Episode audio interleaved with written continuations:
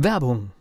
Was passiert, wenn der Chef oder die Chefin eine Auszeit nimmt und die Angestellten auf sich allein gestellt sind? Christian Pukelsheim und Michael Habekorst beschreiben in ihrem Buch Radikal weg die Herausforderungen für Unternehmer und Mitarbeiter, welche Vorbereitung notwendig ist und worauf unbedingt zu achten ist bei einer Auszeit. Radikal weg, wenn der Chef ein Jahr Auszeit nimmt und das Unternehmen dennoch funktioniert. Erschienen im Mentoren Media Verlag www.mentoren-verlag.de der Unternehmer Academy Podcast. Wir machen aus Menschen mit Know-how Unternehmer mit Erfolg. Im Unternehmer Academy Podcast stellen wir heute mal wieder eine Frage. Wir haben auch schon mal über dieses Thema gesprochen, aber es ist so wichtig, dass es auch immer wieder kommen kann. Es geht um das Warum.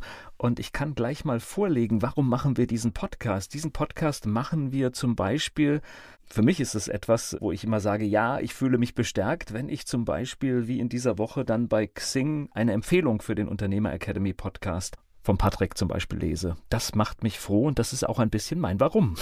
Oder bin ich falsch?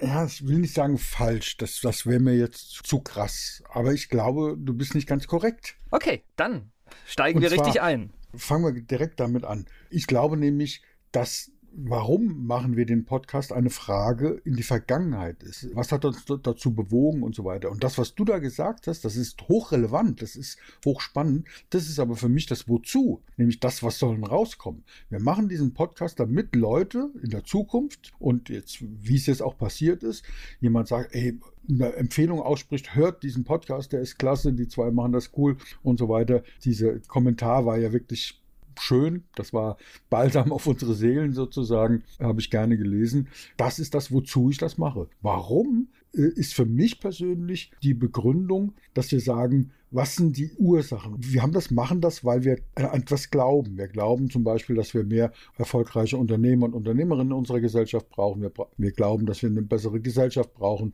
Wir glauben, dass wir über bestimmte Themen reden sollen, um etwas zu erreichen. Das ist dann das Wozu. Um in der Zukunft eben mehr Unternehmer und Unternehmerinnen zu haben, die erfolgreich sind, um solche Reaktionen zu bekommen und so weiter. Das heißt, im Englischen ist das irgendwie klarer. Wir, wir übersetzen immer Englisch ins Deutsche, indem wir sagen, naja, why? Die Frage, ja, start with why. Simon Sinek, tolles Buch. Start with why übersetzen dann viele, start mit dem Warum. Nee, er meint mit dem Wozu. Was willst du erreichen in der Zukunft? Das treibt dich an.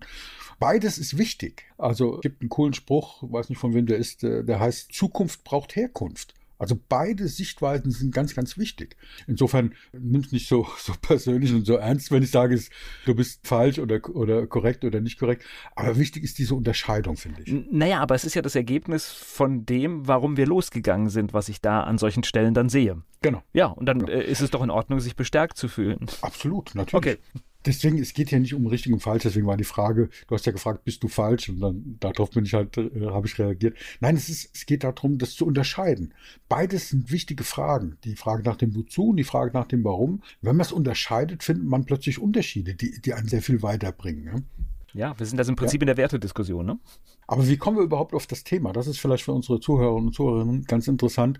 Wir waren ja, beim letzten Podcast haben wir über die, die Messe gesprochen, auf die Frankfurter Buchmesse. Da waren wir mit einem schönen Stand, haben viele Interviews geführt, haben sogar vom Stand aus unsere letzte Podcast-Folge aufgenommen. Und bei der Vorbereitung so Herbst ist dann halt Messezeit. Wir waren ja nicht nur jetzt auf der Frankfurter Buchmesse, wir waren auf dem Speakers Excellence Wissensforum in Stuttgart in der Porsche Arena mit, keine Ahnung, 1500, 1600 Teilnehmern. Da haben wir einen Stand gehabt. Wir sind jetzt im Herbst auf der Mainzer Buchmesse zwei Tage und wir sind auf dem Speaker Slam wieder in Stuttgart mit einem eigenen Stand. Speaker Slam auch organisiert von Speakers Excellence. So, das heißt, wir haben also eine ganze Menge Messeauftritte und. Wir planen eigene Veranstaltungen, das einfach nur mal schon als Teaser fürs nächste Jahr. genau, haben eigene Veranstaltungen. So, und in der Vorbereitung, wir haben, wir wachsen auch sehr stark, was uns sehr freut. Und ich habe unsere neue Mitarbeiterin, die uns tatkräftig unterstützt. Eine junge Frau, die toll engagiert ist und aber eben noch ganz am Anfang steht, ist eine, eine Studentin. Also wir machen bieten hier ein duales Studium an. Das heißt, sie studiert zwei Tage und ist drei Tage bei uns. So, das kann man sich vorstellen, wenn jemand ganz am Anfang ist, gibt es da viel zu lernen. Und mir macht das ja Freude, Menschen das etwas beizubringen, an meinen Erfahrungen profitieren zu lassen. Da war die Frage so, was mache ich denn jetzt auf dieser Veranstaltung, auf der Messe, an diesem Stand? Wie gehe ich damit um? Und ich habe gesagt, naja, am einfachsten ist immer Fragen stellen. Fragen stellen kommt immer gut. Der Verkäufer, der am wenigsten redend, redet, hat am Ende am meisten verkauft. Der größte Fehler, den die Verkäufer machen, ist immer, dass sie den anderen totquatschen. Ja. So, Tod durch PowerPoint gibt es auch beim Verkaufen, ja. Tod durch Überreden. Niemand will überredet werden. Witzigerweise will auch niemand etwas verkauft bekommen. Aber Menschen kaufen gerne ein. Und wir haben auch schon darüber gesprochen, wer der wichtigste Mensch im Leben ist. Das sind wir immer selbst. Ja? Und damit ist natürlich eine Frage ideal, weil eine Frage führt dazu, dass unser Gesprächspartner anfängt zu reden. Und da haben wir gesagt, wie geht das? Und ich habe dann zum Beispiel, fang, fang, einfach an, so ein Gespräch. Lesen Sie oder schreiben Sie? Ja, also jemand kommt an den Stand, Porsche Arena, lauter Speaker, Trainer, Berater, Coaches und jede Menge Menschen aus der Industrie und aus dem entsprechenden Bereich, die Speaker eben einladen. Die, das Forum ist eben dazu da, zu gucken, wer ist denn gut, wen kann ich bei, bei der nächsten Veranstaltung einladen. Also alles Leute, die für uns als Verlag relevant sind. So, und da, deswegen ist die Frage doch berechtigt, wenn wir einen Stand haben mit Büchern, lesen Sie? Interessieren Sie sich für Literatur, für Bücher, für Sachbücher, für Fachbücher, was auch immer? Oder wollen Sie ein Buch schreiben? So. Das ist schon mal so eine Frage. Ja, das ist besser wie Smalltalk, schöner Tag hier oder tolle Veranstaltung. Ja, tolle, na klar, ist eine tolle Veranstaltung. Das ist so, so eine Frage. Darüber haben wir gesprochen. Und dann ist die Frage, warum sind Sie hier, eben eine falsche Frage. Weil die Frage, warum sind Sie hier, ist eine Frage nach einer Rechtfertigung. Kennst du das? Haben deine Eltern vielleicht auch gemacht, deine Erziehungsberechtigten, deine Lehrer, also ja, so, warum hast du deine Hausaufgaben nicht, nicht gemacht? Warum hast du dein Zimmer nicht aufgeräumt? Warum hast du das gemacht? Wir fühlen uns immer in der Defensive. Das ist so wie, wie im Krimi, wenn der, wenn der Kommissar das grelle Licht anmacht, dir direkt ins Gesicht leuchtet und sagt, warum haben sie das gemacht? Ja, so. Ist eine Frage der Rechtfertigung. Wir haben auch schon mal ja. gesagt. Nein, verstehe ich. Es ist tatsächlich, warum sind Sie hier? Und äh, könnte man ja auch antworten, ja, geht dich gar nichts an. Das ist der Impuls, den ganz viele ja, Leute haben. Den hätte ich auch. Das ist genau der Impuls. Witzigerweise dürfen wir Warum-Fragen stellen, wenn wir sie begründen. Also zum Beispiel kannst du sagen, warum sind Sie hier? Das interessiert mich, weil dann kann ich Ihnen entweder das passende Buch zeigen oder wir können darüber reden, wie Sie Autor bei uns werden. Mal als Beispiel. Also wenn du schon eine Warum-Frage stellst, weil manchmal geht es halt nicht anders oder es wird es wird dann so, so, so, bei uns sagt man Überzwerch, also so um die Ecke, so um drei Ecken rum, ja, von hinten durch die Brust ins Auge, dann ist eine Warum-Frage dann einfacher, aber dann solltest du begründen. Warum hast du letztes Jahr nur so und so viel Umsatz gemacht? Ich muss das wissen, um dir genau helfen zu können, um das analysieren zu können und sagst, okay, wenn du das aus dem Grund wissen willst, dann sage ich das gerne. Ja, also das ist so ein Tipp für Warum-Fragen. Und dann hat unsere Mitarbeiterin so ein paar Beispiele genannt, da kannst du auch andere Fragen stellen. Und dann sind wir auf ein Thema gekommen, was damit sehr eng zusammenhängt, nämlich auf den Unterschied zwischen einer offenen und geschlossenen Frage. Ich gehe mal davon aus, du interviewst sehr, sehr viele Menschen in deinen Podcasts, in deinen Radioshows und auf der Bühne. Wenn du eine, geschlossene Frage stellst, kann dir halt passieren, dass jemand mit Ja und Nein antwortet. Ja? Das gibt es ein wunderschönes Beispiel. Wer war das, der da interviewt wurde? War das Brandt? Ja. Willy Brandt? Also ich, ich, ich weiß nicht, du kennst das bestimmt auch. Du kriegst manchmal im Alltag eine ewig lange E-Mail und im Schluss geht es aber nur um die Frage, machen ja oder nein.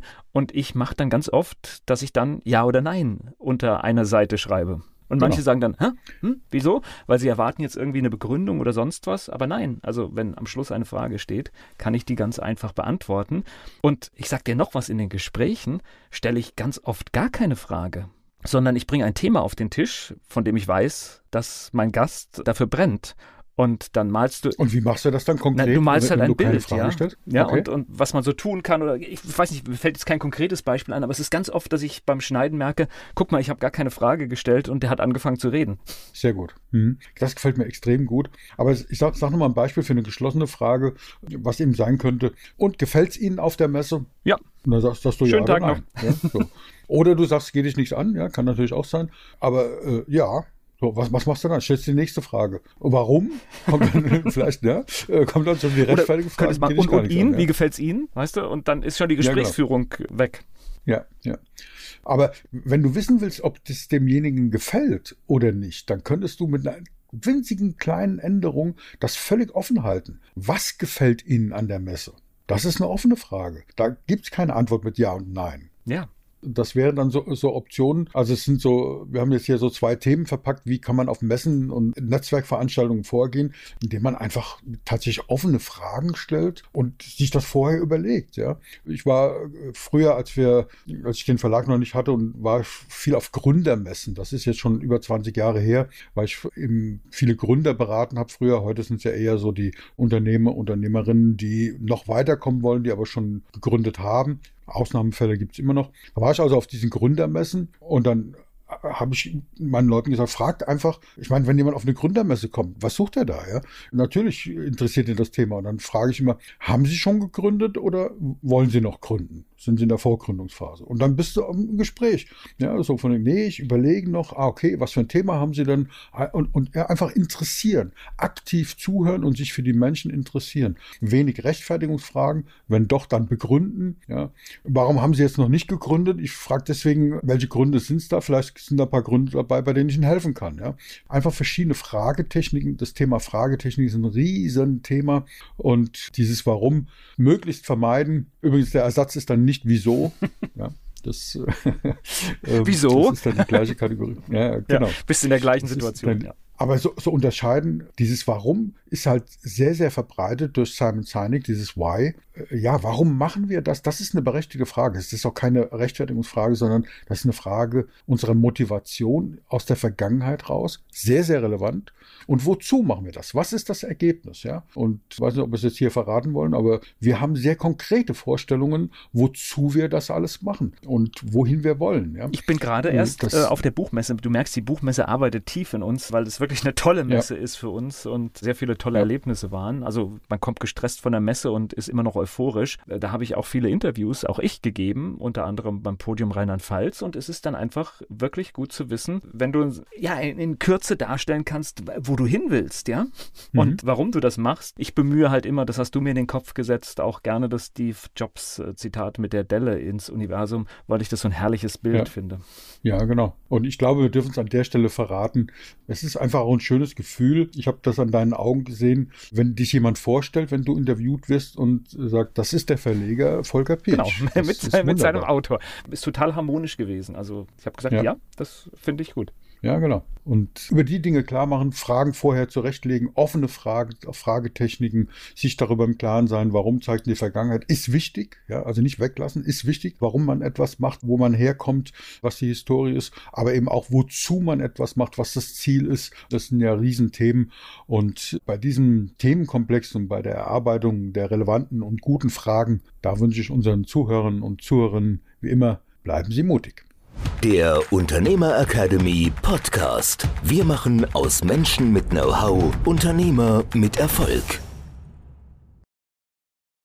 Werbung.